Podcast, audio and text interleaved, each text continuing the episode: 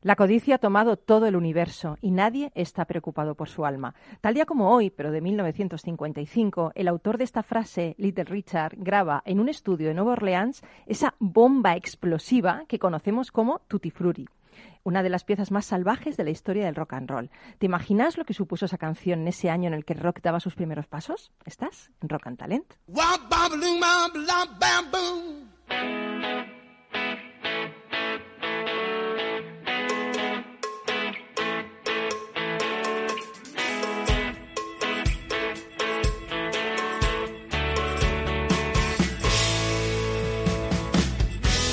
En Capital Radio, Rock and Talent, con Paloma Orozco.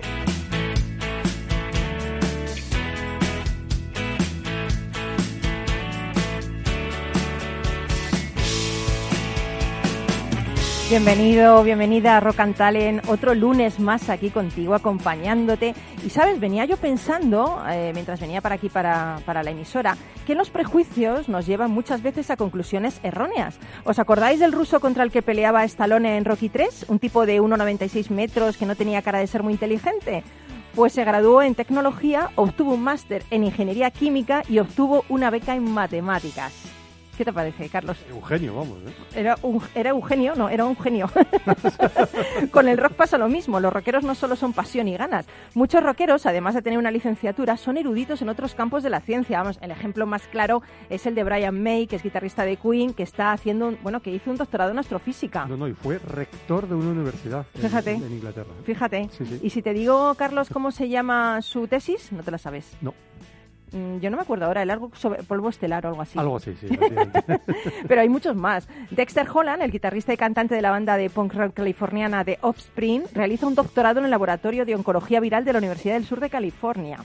Brooks Dickinson, el líder de Iron Maiden, además es piloto, doctor en egiptología y esgrimista.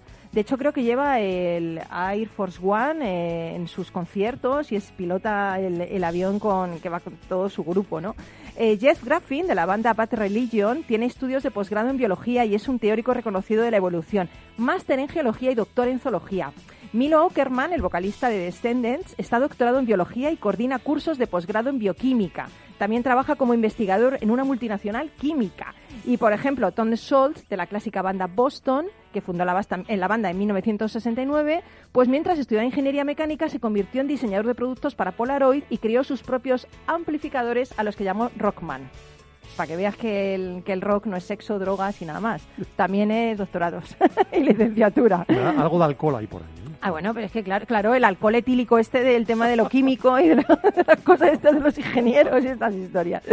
Bueno, pues hoy en Talent vamos a hablar con Fernando Mateus, que es fundador y CEO de Quimatio, y vamos a hablar de cómo aplicar la inteligencia artificial y la, y la neuropsicología para conseguir que las empresas sean más seguras desde el punto de vista informático. Madre mía, qué reto. Fernando, buenos días y bienvenido a Talent. Buenos días y muchas gracias por invitarme. Vaya reto, ¿eh? Bueno, es un reto interesante, sí. Bueno, además me interesa mucho este tema porque ahora hay muchos más ciberataques, ahora teletrabajamos más.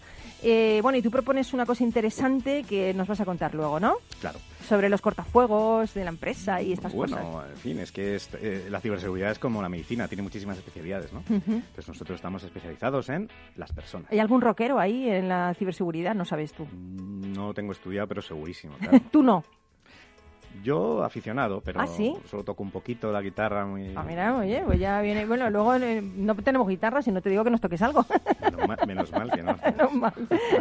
bueno, y luego tenemos a Marta Marañón, que es directora de Relaciones Institucionales de Ayuda en Acción, que hoy viene a hablarnos de un concierto muy especial que se llama Acordes con Solidaridad, que se celebrará el 19 de octubre en el Teatro Real de Madrid. ¿Qué tal, Marta? Muy bien, Paloma, muchas gracias por, por dejarme estar aquí esta mañana. Bueno, y además es un concierto genial de Ayuda en Acción, nos vas a contar todo, que la gente no se preocupe, que hay mucha seguridad, que también pueden contribuir con filacero, luego nos lo vas a contar todo. Luego os cuento todo, sí. Vale, y luego Carlos, ¿qué tal, Carlos Pucha Givela?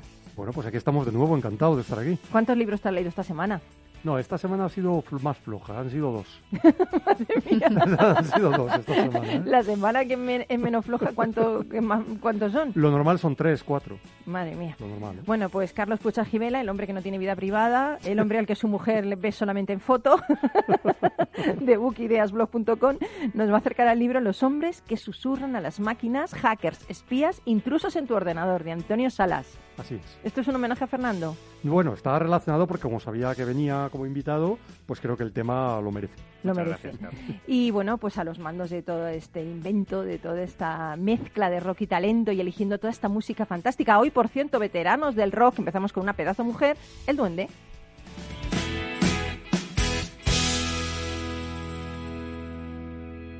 En Capital Radio, Rock and Talent, con Paloma Orozco.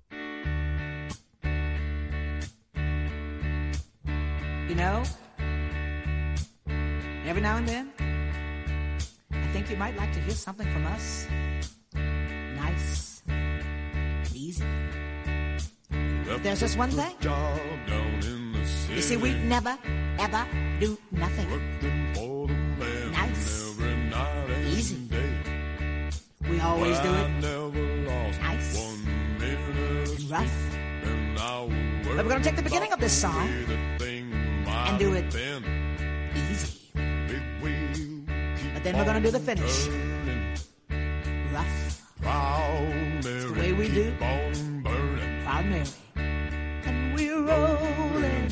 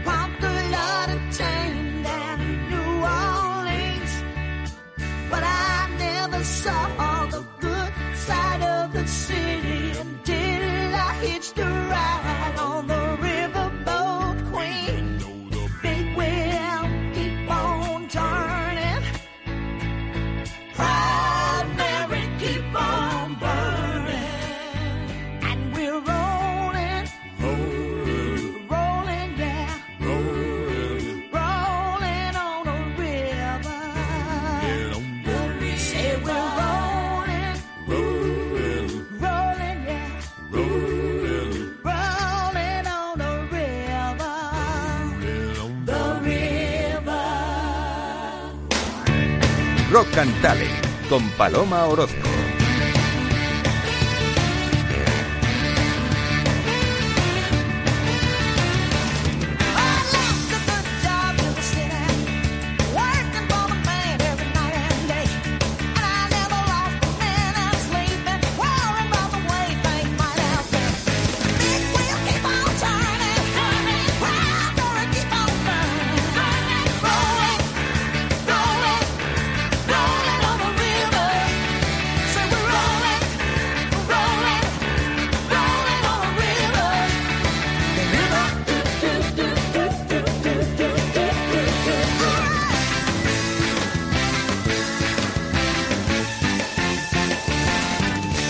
Madre mía, cómo hemos empezado. Yo aquí ya estoy sudando, bailando en el estudio. Los invitados están alucinando que es la primera vez que vienen. Nos ven aquí a Carlos y a mí, Carlos encima de la mesa ya Claro, desmelenado, claro, sí, desmelenado, desmelenado. desmelenado totalmente.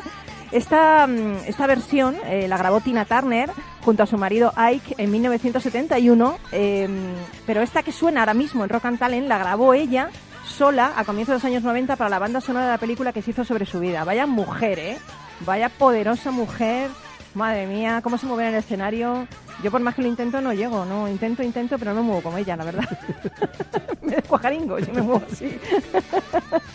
bueno, Fernando, ya te veo más suelto, ya te veo bailando, ¿eh? Bueno, es que con esta energía que tenéis aquí es imposible parar. Una energía increíble. Bueno, Fernando, eh, tú también tienes energía porque eres emprendedor. Entonces, bastante energía tienes, ¿eh? Es necesario, sí. Es necesario.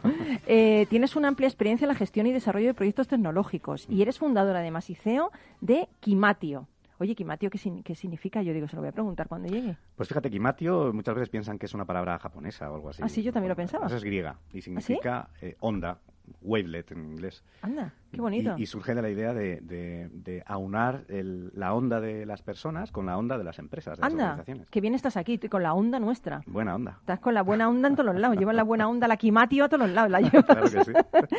Bueno, pues eh, tu startup eh, está en Madrid y te dedicas a aplicar la inteligencia artificial y la neuropsicología para conseguir que las empresas sean más seguras desde el punto de vista informático. Pero antes de, de hablar contigo, me gustaría darte unas cifras que he cogido de vuestra web. Dice, eh, existe un aumento exponencial de incidentes internos de seguridad de la información relacionados con las personas. Más del 86%, se dice pronto, ¿eh? 86% de los incidentes de seguridad involucran a personal interno. El coste medio por incidente en grandes compañías supera los 7.000 Siete millones. 7 millones. Que digo, me falta un cero. 7 millones de euros. Ujú. 7 millones de euros, madre mía. Y se estima en unos 40.000 euros el coste medio por incidente en pymes con el agravante de que el 60% de ellas cierra seis meses después. Vaya panorama. Súper doloroso. Pero eres como el adaliz de, no sé, eres como el, el caballero de la tabla redonda que viene a solucionar aquí todo este tema. Te con la armadura, en vez de armadura llevas ordenador. Pero yo te pregunto, Fernando, ¿podemos tener herramientas de verdad, de seguridad eficaces?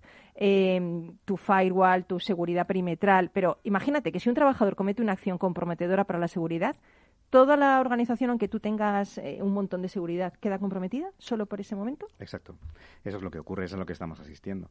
Como sabes, ahora todo es, bueno, estamos en plena revolución digital, todo está digitalizado, también los riesgos, ¿no?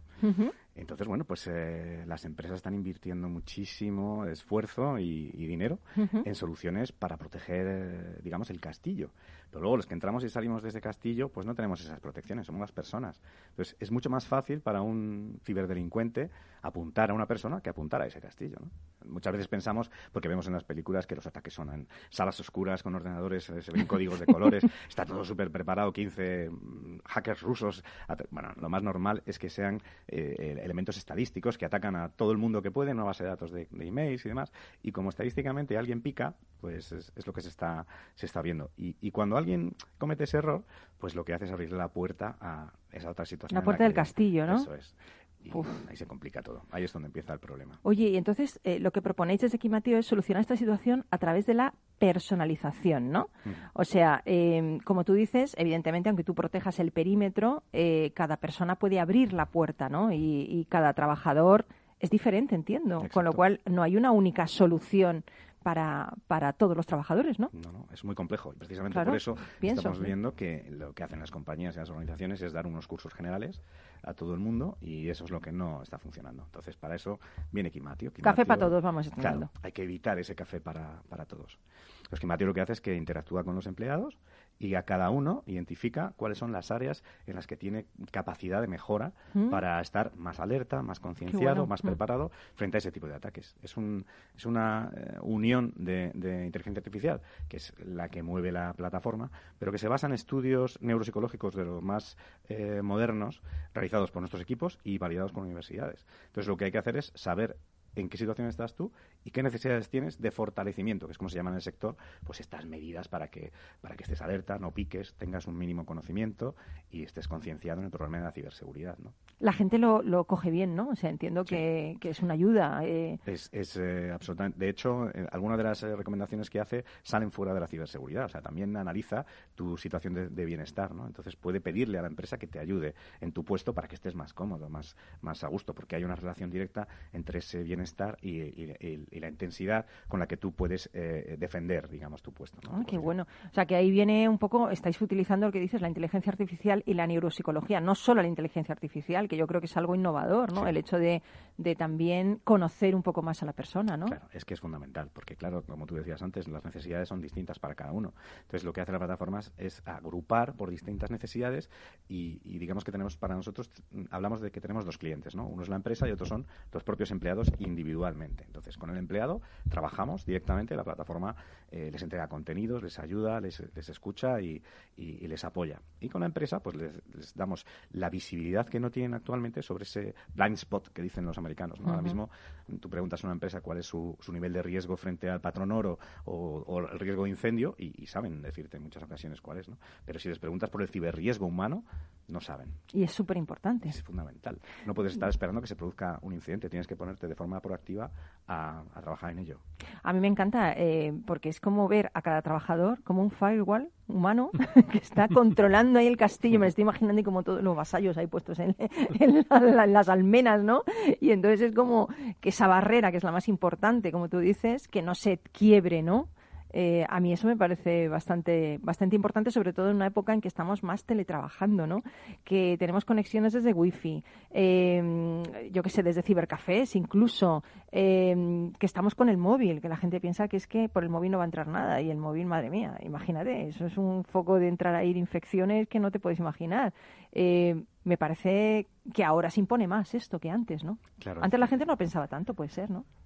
Bueno, eh, eh, lo que pasa es que estaba un poco más eh, limitado a un entorno en el que los equipos de seguridad de las empresas habían trabajado para, pues, para tener lo más protegido posible. Mm. Aún así, la parte del error humano quedaba muchas veces fuera de- del, del elemento. ¿no? Pero claro, mm, desde que la pandemia nos ha venido y el teletrabajo, como dicen, ha venido a quedarse, pues según los, los informes, hasta un 71% de incremento en, en las amenazas desde el punto de vista de ciberseguridad, desde Madre que ha mía. llegado, desde la pandemia. Madre mía. Yo, que- yo quería preguntarte con qué tipo de empresas trabajáis, porque antes hemos hablado de las pymes y de los riesgos que corren, pero la, la- la plataforma que vosotros estáis eh, promoviendo eh, es válida para pymes, hace falta una masa crítica, hace falta un número de empleados para que esto funcione bien o no. Para, para sacarle el rendimiento que nosotros consideramos que es el mínimo, tiene que ser en orden, el- al orden de 50 empleados Ajá. la compañía. Nosotros ahora que estamos en- en- es trabajando con empresas grandes, ¿no? como Telefónica o Santander. Pero también algunas medianas están ya utilizando la plataforma. Sí, sí. Qué Porque el problema es transversal y, y para todos los tamaños. o sea, Sí, la verdad que sí. Eh, yo no Claro. sé tú cuando trabajabas tú en empresa, ¿no? Había algunas medidas. Yo es que estaba, por- ejemplo, trabajando en Indra y allí lo tenían más desarrollado. Claro, pero aún así, los riesgos humanos existían y, y- y los incidentes venían muchas veces de que alguien había dado la contraseña que no debía, Claro. porque había caído en las trampas estas que, que Claro, has claro. mencionado antes, ¿no? Es que hay un montón de, de- de ataques enfocados al empleado que son... Hablasteis de ello en el programa del 31 de agosto sobre Kevin Mitnick. Sí, Sí. exactamente. Es una de las referencias para los Sí, sí. especialistas de ciberseguridad. Así es. Porque ha enseñado muchas técnicas no tecnológicas de acceder a, Mm. a- a zonas restringidas, de obtener información de empleados y de directivos. de- y Pero la de- neuropsicología, date cuenta. No, él ¿eh? lo Lo llaman que- ingeniería social y efectivamente es eso, ¿eh? Es, es, Pero es conocer al otro, es lo que tú Justo, dices. O sea, el, el saber dónde tiene su fallo y a- apuntar ahí, Mm. ¿no? Directamente. Exactamente, exactamente. Entonces, para, para estar preparado frente a eso, tienes que ver muchos ejemplos y estar alerta y, y tener- tomar concienciación sobre ese problema. ¿no? Claro. Oye, ¿qué nos ha enseñado el, el COVID sobre la gestión de riesgos? ¿Nos ha Uf. enseñado algo? Bueno, nos ha enseñado, entre otras cosas, que hay que estar preparados, cosa que no, que no estábamos. no estábamos. No estábamos como, pero ninguno, ¿eh? Que levánteme Claro. la mano el que lo, estuvo, el que lo estaba. Hay que estar preparados frente a contingencias globales eh, e importantes, más allá de lo que es el, el día a día, ¿no? Eso por un lado. Y, y otra cosa que nos ha enseñado es que eh, eh, quizás eh, la mejor forma de, de, digamos, enfocar la prevención eh, no está en de- delimitarla a- en unas paredes, ¿no? en una zona específica, sino que tiene que ser ubicua, tiene que estar permanentemente contigo, ¿no? tiene que ir, ir con, con las personas. ¿no? La gente está más concienciada ahora, yo creo. Van concienciándose, sí, pero... Todavía poco falta. Muy poco a poco. Estás ahí en la cruzada tú, ¿eh? Claro, Fernando, eh, te veo eh, ahí. eh, al final se trata de un cambio cultural, ¿eh? Mm, lo que subyace. exacto. Necesitamos Mm. eh, esta- esta- este palabra que es ciberresiliencia. Madre mía, que- ciberresiliencia. O sea, Sí, ya, no es solo de, levantarte ciber, de un fracaso, levantarte con el ciber ya. Exacto. Madre mía. Pues esa ciberresiliencia pues requiere incorporar muchas cosas, efectivamente, tecnología muchísima, elementos que nos protejan, como tú decías antes, como firewalls, antivirus, etcétera, pero también las personas tienen que estar en esa ecuación, porque es que si no nos dejamos una parte fundamental. Oye, ¿y alguna anécdota que te ha sucedido cuando has implementado todo esto? Pues ¿Alguna mira, cosa? Te cuento una, Una que puedas, ¿eh? una que puedo, una que puedo es que Bueno, mejor cuéntanos la que no puedes. que sea más más interesante. interesante. no, cuenta la que quieras. Vale. Pues mira, te, te cuento, una de las cosas que hace Kimatio es, es, como te decía antes, es interactuar con los empleados. ¿no? Hace unas sesiones vía chatbot de unos ocho minutos mensuales. Entonces, en, en la, en la segunda interacción en una de las empresas, una gran eh, empresa de energía, eh, empezó a obtener información de uno de los empleados pues que daba rojo, daba rojo que pasaba algo ahí, ¿no? Entonces, bueno, pues se, se hizo el informe pertinente y resulta que esta persona, tal Carlos, un majete. Un tal Carlos, muy majete. Los Carlos son majetes. No era yo, ¿eh? Pero ha dicho majete. Pues llevaba dos años intentando jubilarse y no lo dejaban porque era clave en el departamento. Y entonces lo que decía la plataforma es, oye, ayudar a esta persona porque está en rojo total, algo le pasa, ¿no? que se quiere ir, vamos. Y cuando enseñamos el, el informe a, a los operadores de la compañía, pues no lo no dijeron, pero si este es Carlos, claro, el, el que se quiere jubilar. Así que es- hay, cosas, hay cosas curiosas. ¿no? Madre mía, bueno, le ayudasteis a la jubilación. Bueno, nosotros dejamos ahí nuestra frase, ¿no? Pero, Oye, Fernando, ¿y hace cuánto que estáis con pues eh, comercializándolo este año directamente, porque el 2018 ha sido de pruebas científicas. Pero habéis venido en un eh, momento ideal también, por otro lado. Pues la verdad es que es triste decirlo, pero a nosotros Claro. nos pone el viento de cola, nos Claro. apoya porque la situación eh, estresa más a las Mm. compañías y a las personas y, y, por tanto pues somos más necesarios. ¿no? ¿Y cómo, cómo se te ocurrió? ¿Cómo surgió? Pues surgió de la siguiente manera. Yo estaba trabajando como consultor para un gran banco, consultor en, en ciberseguridad, y... y- Ostras, pues te pega, ¿eh? pues, No así en plan consultor, No de un si banco, bueno tal, malo, así no con tu aspecto, tu presencia, pues muy bien. Vale, entonces muchas gracias. Y ahí coincidí con un experto en ciberseguridad, Ujú. en- que ahora es nuestro responsable de producto, César González Lobo, y estuvimos hablando y porque estábamos recomendándole al propio banco, oye, hay que comprar estas herramientas, hay que integrarlas, hay que hacer este Y el banco no cosas". quería, no me digan más. Es así, pero el banco seguía teniendo el problema del, del factor humano sin, sin, sin poder tocarlo. ¿no? Ujú. Entonces empezamos a darle vueltas para ver cómo se podía solucionar esa problemática. Acabamos en el ámbito de la neurociencia y en la inteligencia artificial y ahí fue cuando construimos ya lo que es eh, la semilla de lo que es ahora Kimatio. Madre mía, ¿y tú cuando eras pequeño pensabas que, que ibas a hacer esto? Yo cuando era pequeño, ¿Tú qué querías ser? eh, y cu- cuando tenía miedo de algo, me imaginaba, me gustaba mucho la ciencia ficción, y cuando tenía miedo de algo me imaginaba herramientas de- de- eh, tecnológicas que me protegían, ¿no? Un láseres y, y cosas y tal. Entonces, Ostras, siempre había bueno. pensado que acabaría trabajando en algo parecido. Y ¿no? tu padre que te decía, niño, de- no sueñes, niño. No, me daban literatura de ciencia ficción, Sí. curiosamente. Ah, ¿eh? Es que la ciencia ficción te enseña mucho. Muchísimo, Bueno, claro, sí. de hecho, yo no he leído todavía ningún libro de ciencia ficción que supere lo que estamos viviendo. la Bueno, vida supera muchísimo. Siempre la realidad supera la ficción. Madre mía, sí. ¿verdad? Yo, Sí, sí, yo nunca siempre. pensé que viviríamos viendo a la gente con las mascarillas, Sí, sí. el tema de... Yo, yo nunca pensé esto. Yo no sé si vosotros... eh, Pero el ir por la calle y ver a la gente así, y a distancia, y parece de verdad un... eh, Isaac Asimov, vamos. O sea, sí, sí, no os digo más. Parece una distopía de, Sí, sí. de- de servicio de streaming de vídeo. Bueno, Carlos, no sé si quieres preguntar algo más a Fernando. Bueno, la verdad es que es, es, es, muy- Es fascinante, ¿eh? Es muy han interesante que exista, ahí. claro, este tipo de empresas, estas iniciativas. ¿Tenéis algún tipo de, de competidor a nivel nacional o internacional que esté haciendo algo parecido a vosotros? Eh, en- a nivel internacional sí tenemos un par de ellos, uno sobre todo en, en UK y en, y en USA, porque utilizan también psicología o neuropsicología para intentar identificar las necesidades de los empleados. Luego la parte que las acciones que ejecutan son distintas. ¿no? Pero aquí en España el- los competidores que estamos teniendo son competidores porque van, a, digamos, al mismo cliente eh, a pedirle a pedirle que compre, ¿no? pero no porque hagan lo mismo que nosotros. Ellos normalmente hacen concienciación estándar, ¿no? te dan clases, formación, formación, formación, pero eso es lo que no, no está funcionando así tal cual. Hay que hay que hacer un- una evaluación del riesgo previo y de las necesidades de las personas y de las empresas. A mí me encanta porque une, une lo que es el tema de la informática con el tema de las personas. Claro. Y, y esa variable es muy importante y no todo el mundo la tiene en cuenta ¿no? a la hora de la ciberseguridad. Fernando, sigue con nosotros, que esto todavía no se ha acabado, pero que me encanta, ¿eh? me encanta aquí, Mateo. Muchísimas gracias. Gracias por estar con nosotros. Hacemos una pausa para publicidad y enseguida regresamos contigo. No te vayas.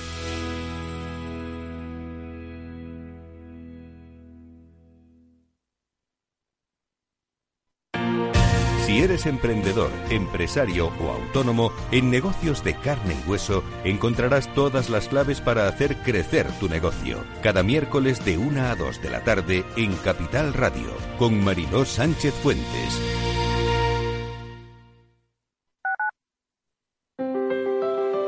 Si te gusta la cocina gallega de siempre, en el Mesón Gallego 1 y el Mesón Gallego 2 encontrarás los mejores pescados y mariscos de las costas junto a recetas de la Galicia interior, además de las carnes de Sanabria y los mejores embutidos de Zamora y nuestra terraza. Te esperamos en la calle Muller 35, teléfono 91 579 3623 y en la Plaza de la Remonta 13, teléfono 91 579 0769. Una recomendación del programa gastronómico Mesa y Descanso.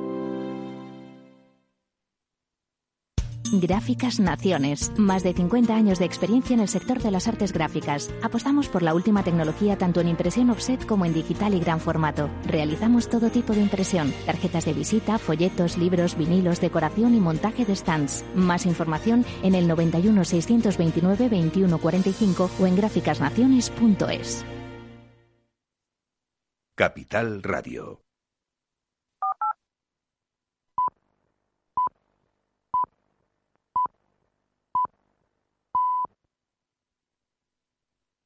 Rock and Talent con Paloma Orozco.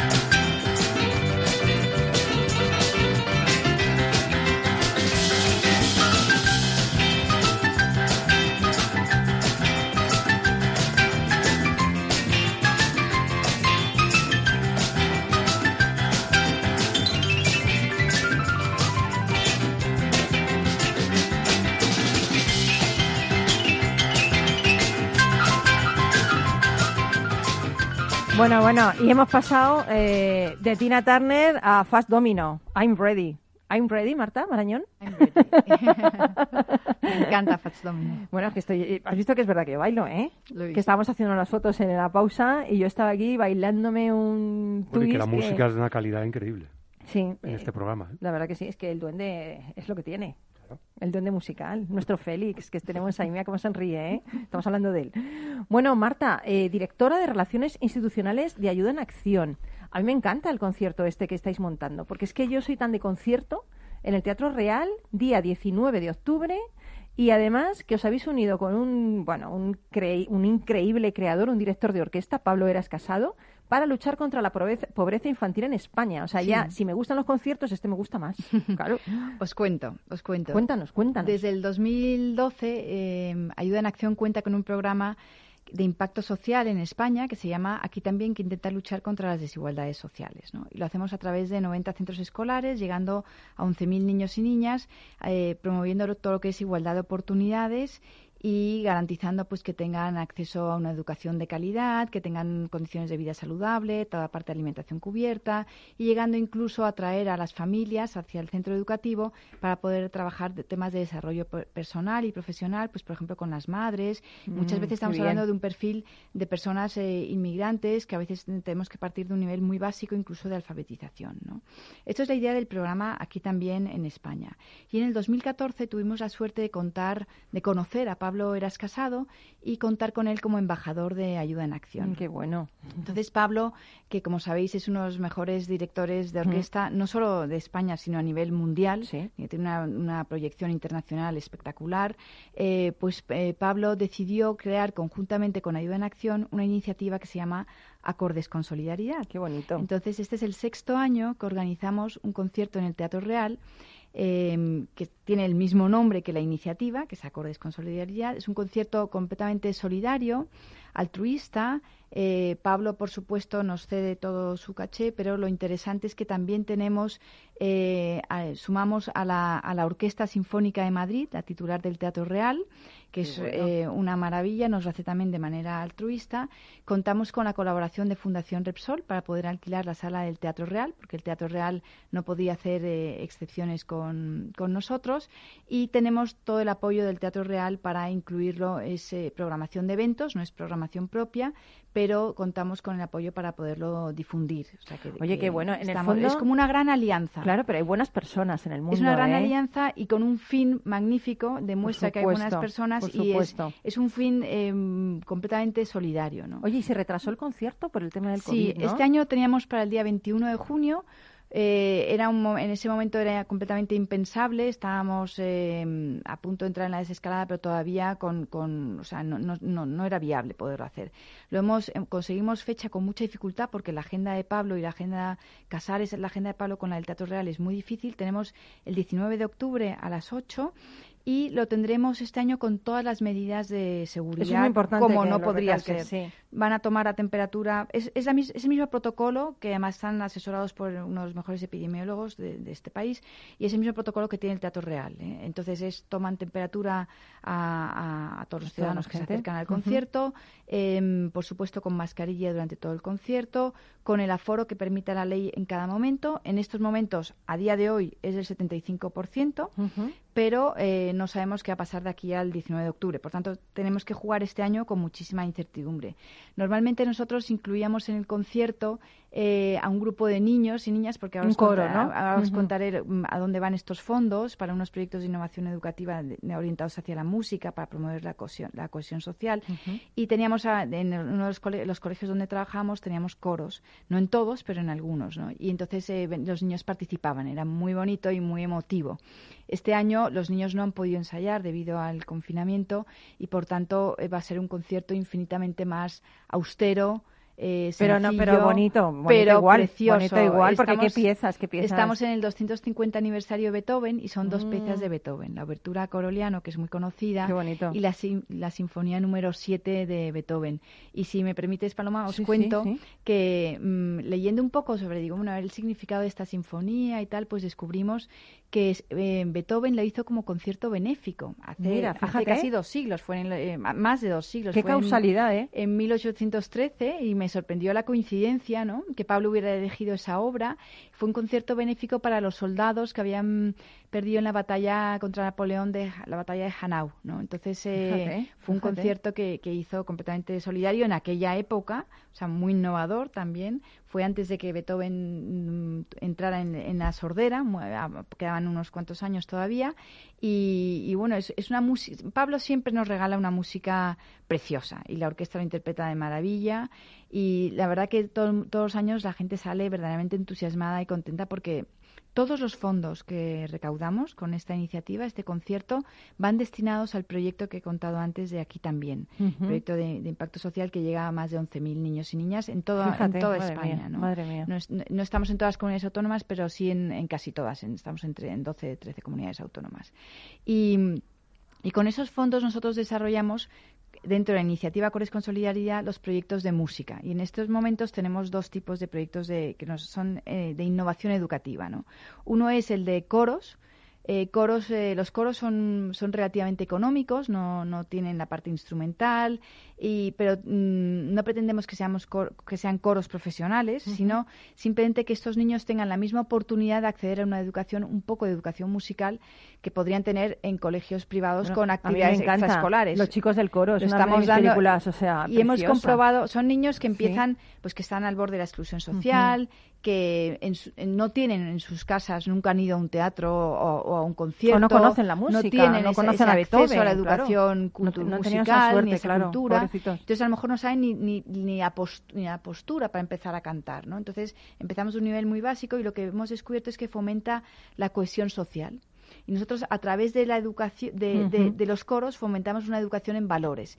Les enseñamos la importancia de trabajar en equipo, de, que todos tienen que, que contribuir para que el resultado Y a sea, través de la música, sea es que es óptimo. precioso. Eh, la disciplina, porque también es importante para que la capacidad, la motivación, el entusiasmo, El esfuerzo. O sea, no solamente es la parte técnica de que, la de que las voces suenen bien, ¿no? Sino el esfuerzo, porque a veces lo tienen que hacer en recreos, en, tienen que poner de su parte, con- ensayar, tal. Entonces, tenemos este proyecto de, de coro por una parte y por la otra, otro que se llama El Ensayadero, que es eh, precisamente es muy acertado para este programa porque eh, se trata de hacer pequeñas bandas de rock qué eh, con niños y niñas que no solo están en exclusión social, sino que están al borde de la deserción del sistema Educativo. educativo. Sí, entonces hemos visto cómo la manera de reengancharles en el centro escolar es eh, a través de, de la Bueno, música, como la de la- película Escuela de rock, como la película Escuela de rock se, les monta una, una, una sala, se insonoriza, se conseguimos los instrumentos, todo lo más altruista posible. Este proyecto es más caro que el otro,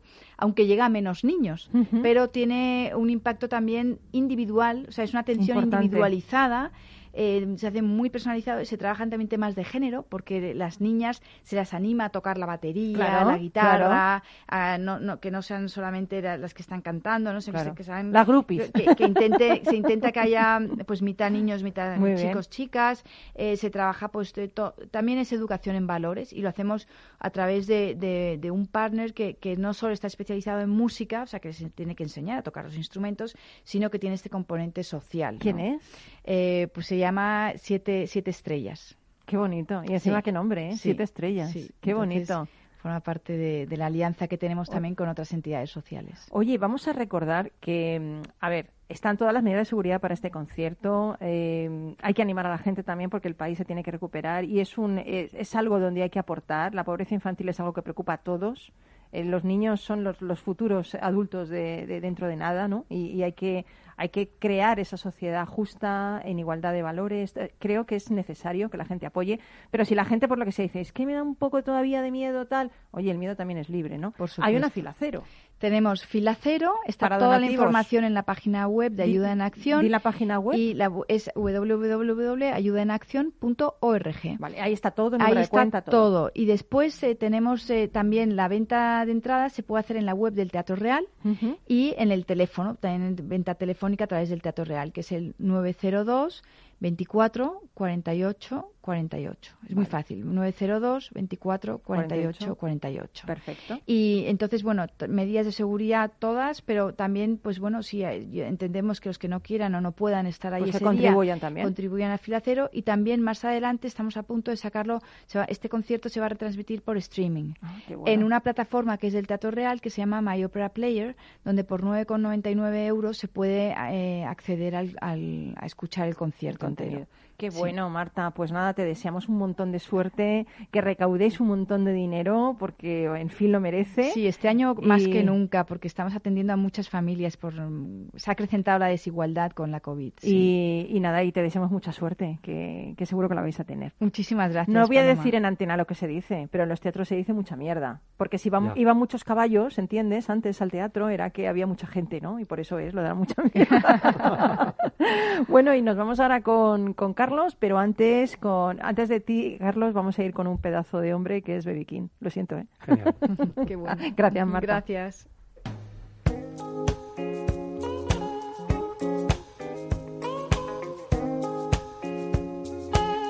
En Capital Radio, Rock and Talent, con Paloma Orozco.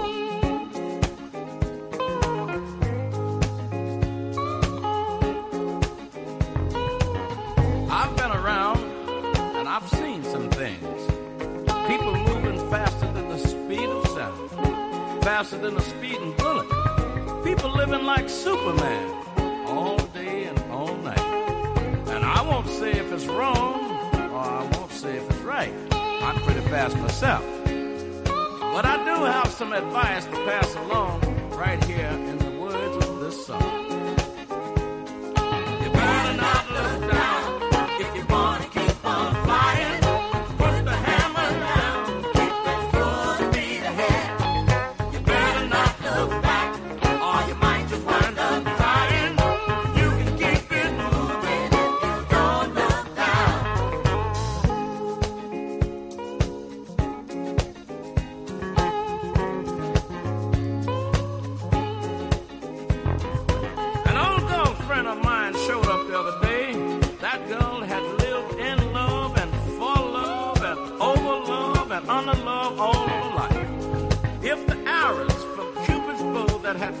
Through her heart had been sticking out of her body, she would look like a porcupine. And she asked me, BB, do you think I've lived my life all wrong?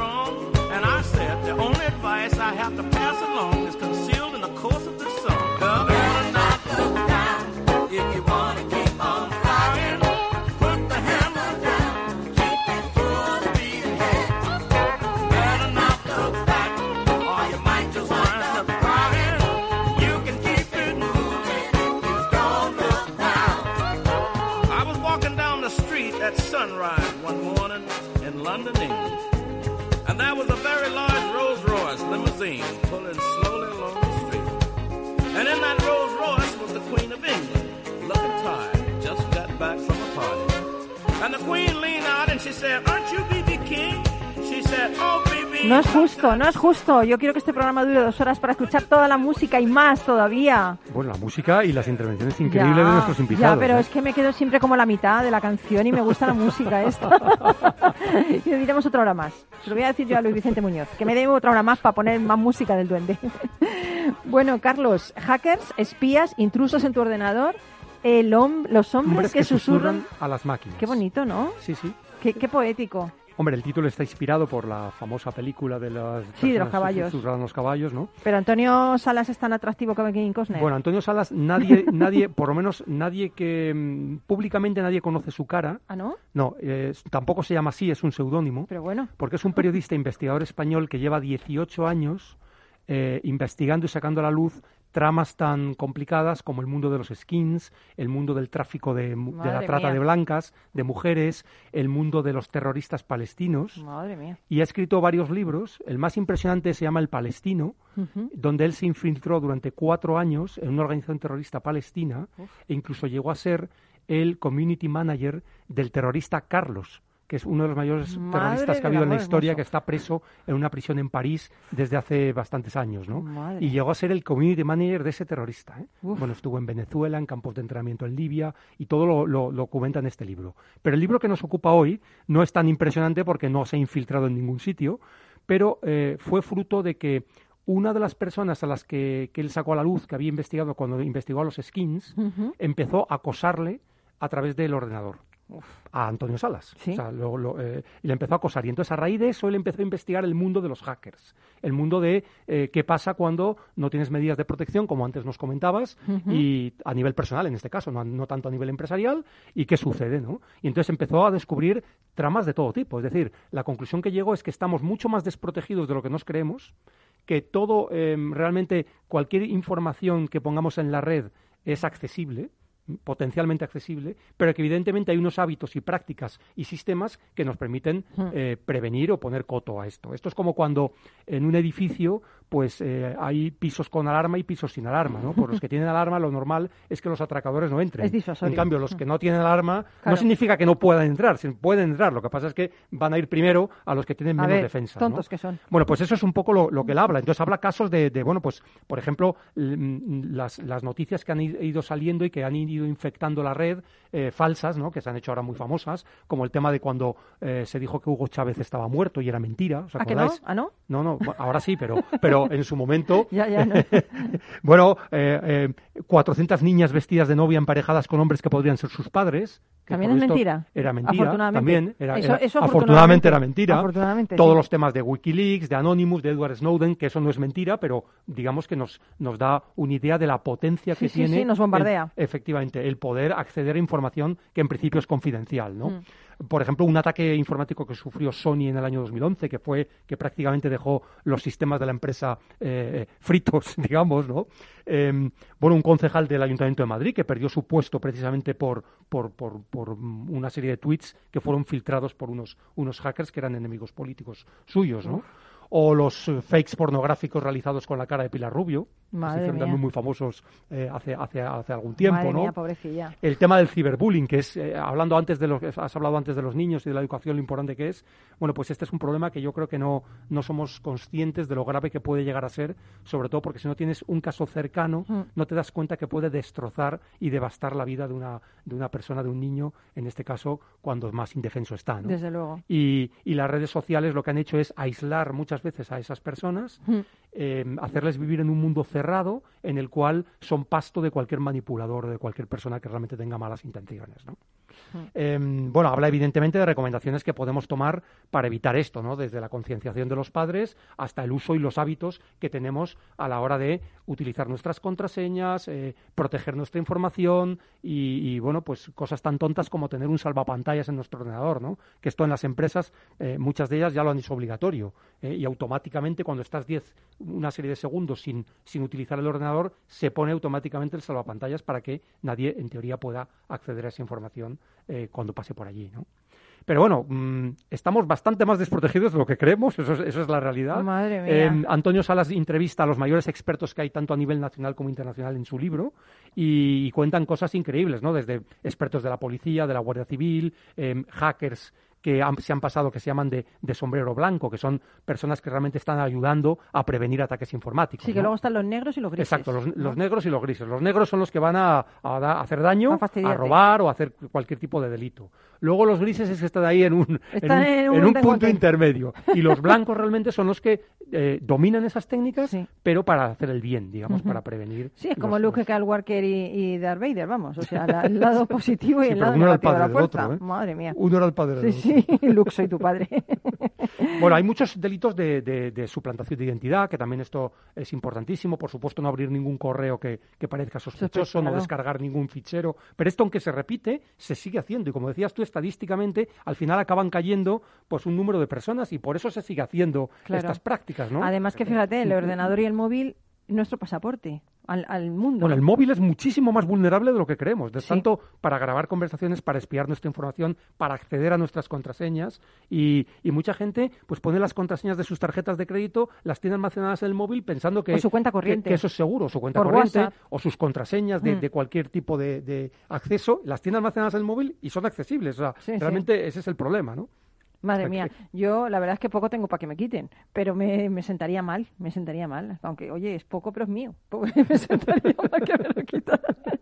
O sea, Bueno, que te ha gustado este libro. Es te un, veo libro entusiasmado. es un libro interesante, es diferente de los otros libros, es decir, aquí no vamos a encontrar una trama en la cual realmente este hombre pone en riesgo su vida, pero bueno, al final, a- bueno, no voy a destripar el final, porque No, no, claro, no, eh, está claro que eh, el uno de los hilos conductores es eh, el, el acoso cibernético que sufre por parte de un skin que lógicamente se ve perjudicado por la publicación de- del libro que, que hizo Antonio Sales sobre este sobre estos temas y bueno, pues pues lo pasa mal, ¿no? Claro, al final hasta que Bueno, pues yo para pasarlo mejor te voy a despedir, no porque quiera que te vayas, pero mm, me ha encantado el libro. De hecho, creo que todo el mundo debería leérselo, ¿eh? Porque- repito el título, son los sí. hombres que susurran a las máquinas de Antonio Salas. Vale. Del que se llama Antonio Salas, que Sí, sí. quién es. Bueno, de hecho, podéis ver entrevistas en, en. YouTube de Antonio Salas, pero va con un, con un pasamontañas que no se le ven, se le ven los ojos nada más, ¿eh? Hombre, o o lo- sea que lo esa, es- bueno- es, esa es la imagen que tenemos de Antonio Salas. Lo bueno más, es que ¿eh? Antonio Salas lo hace para protegerse y para escribir, pero también porque no tiene ego el hombre, ¿eh? O sea, que tenemos que aprender un poco que humilde. Ha sembrado muchos enemigos ¿eh? a lo largo de su trayectoria. Ya, pobrecillo. Bueno, pues yo te despido a ti y me voy mm, con algo que me encanta, eh, Sleeping Away. Escapando, me voy escapando hacia los Stones. Es una balada cantada por el guitarrista de los Stones, ya sabéis, Keith Richards, y es una canción que a mí me gusta mucho. Y además lo que dice. Y con eso os quiero contar algo. Gracias, Carlos.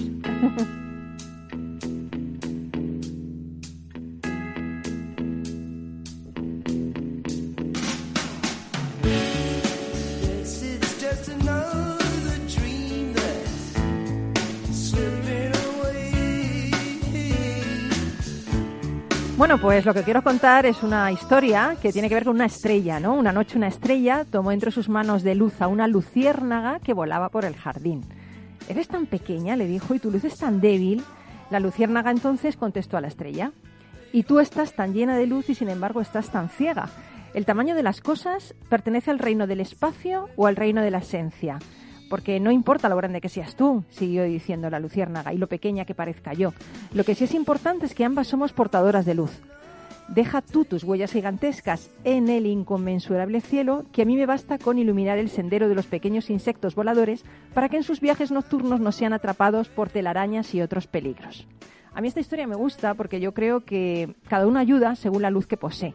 Lo que de verdad importa es que lo hagas de una forma mm, auténtica y que lo hagas desde el corazón, que lo que hagas sea el producto de la luz que hay en tu corazón. Creo que ser luz es lo que importa, sea grande o sea pequeña. Eh, os agradezco mucho que hayáis estado con nosotros, Fernando. Ahí sigue luchando ahí en el castillo. Ahí te voy a imaginar siempre, Fernando Mateus, ahí el luchador, ¿eh? el castillo, para igual humano, con todas estas empresas. Eh, te agradezco que hayas venido. Hasta cuando quieras, aquí tienes tu casa. Igualmente, Marta Marañón, que lo que hacéis es también muy importante y te deseo mucho éxito en ese concierto solidario y en todas las iniciativas. Me ha apuntado esa, ¿eh? Me ha apuntado como era la segunda, el El, ¿Cuál? ¿La de los coros y el ensayadero? El ensayadero, el ensayadero. Y. Carlos, eh, te deseo tada- que- también que seas muy feliz, que sigas leyendo muchos libros para nosotros y te veo el lunes que viene. Perfecto. Bueno, pues nos vamos, amigo, amiga. Hasta aquí hemos llegado. Deseo que ilumines tu propio camino y el de los demás con luz, que tengas, la que tengas, grande, pequeña, mediana, eh, en paralelo, en vertical, con los faros del coche, con los de la moto, pero luz en definitiva. Así que no escapes, no te escabullas, como dice esta canción de los Stones, y regresa con nosotros el próximo lunes, que aquí estaremos esperando para compartir la música, el talento y toda, toda, toda, toda la música que nos pone el duende, que es maravillosa. Gracias por estar ahí. Un abrazo de todo el equipo de Rock and Talent. Y no te olvides de lo que siempre te digo, sé feliz, que es lo único que importa. Chao, amigo, amiga. Besitos. Rock and Talent, un programa para ti, para compartir, para sentir. Con Paloma Orozco.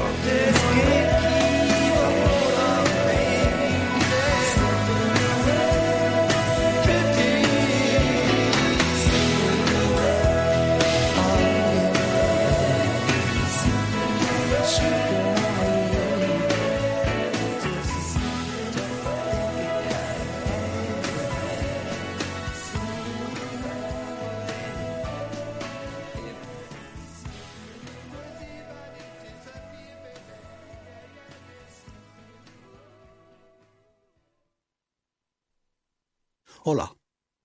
A ver, el dinero se gana con esfuerzo y ahorrar debería darnos una recompensa. Sin embargo, siempre vemos que nuestro dinero crece poco y eso hace que nos vengamos un poco abajo. Lógico. Lo normal es que veamos crecer nuestro dinero. Por eso me gusta Finanbest, porque me ofrece los mejores fondos de inversión del mundo al alcance de todos, con total transparencia y sin comisiones indebidas. Y con eso la rentabilidad de mi dinero será mayor, o sea, lo normal. Entra en finanbest.com y descubre que lo normal es extraordinario. Lo normal es Finanbest. Ya no estamos en la era de la información, estamos en la era de la gestión de los datos y de la inteligencia artificial. El tratamiento inteligente de estos datos proporciona un valor enorme a las empresas en sus procesos de negocio. En Piper Lab ayudamos a nuestros clientes a tomar decisiones de negocio basadas en datos. Escúchanos todos los lunes a las 10 y media de la mañana en el espacio de Big Data de Capital, la Bolsa y la Vida. Capital Radio Madrid 105.7. Disfruta de la mejor cocina gallega en Montes de Galicia. Todo un clásico moderno en el barrio de Salamanca. Disfruta de la variada dieta atlántica, de las mejores carnes y pescados tratados con respeto y transparencia y regados con una de las mejores bodegas de la zona. En grupo, en familia o en pareja, Montes de Galicia te ofrece el espacio perfecto en cada ocasión. La primera potencia mundial elige su futuro, Trump o Biden. La continuidad del presidente más polémico o la incógnita del ex vicepresidente de Obama. En Atalayar, el programa de análisis de la realidad internacional de Capital Radio, vamos a analizar cada lunes a las 10 de la noche la marcha de la campaña norteamericana. Atalayar, en Capital Radio, con Víctor Arribas. Esto te estás perdiendo si no escuchas a Luis Vicente Muñoz en Capital, La Bolsa y la Vida. Si esta fuera mi, la inauguration speech de John Fitzgerald Kennedy, pues diría que no se pregunten ustedes qué puede hacer la seguridad social por ustedes, sino qué pueden hacer ustedes por la seguridad social. Pues después de 130 años, la seguridad social, que ha servido admirablemente bien a la sociedad y a la civilización, está exhausta. No te confundas. Capital, La Bolsa y la Vida. El original. Si te gusta el pádel, en Capital Radio tenemos tu espacio. Todos los martes a las 22 horas saltamos a la pista para contarte la actualidad del World Padel Tour, los torneos amateur, las novedades de las marcas y toda la actualidad relacionada con el segundo deporte más practicado de España. Esto es Padel, los martes a las 10 de la noche en Capital Radio.